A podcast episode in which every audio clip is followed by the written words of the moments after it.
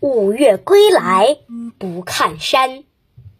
五岳，东南西北中五岳，五座大山争宏伟，山山直插云霄间。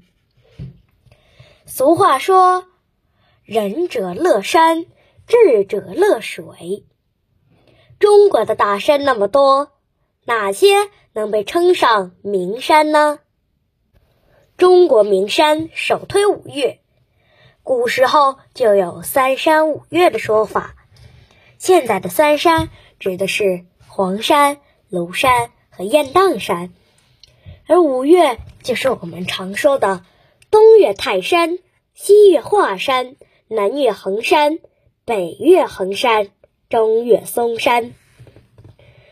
岳的意思是高峻的山。你可能有点不服气，珠穆朗玛峰那么高，为什么五岳里头没有它呢？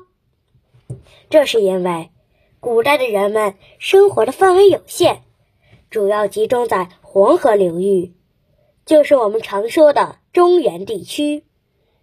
这一片属于平原丘陵地带，哪有多少大山呢？因此，人们就把。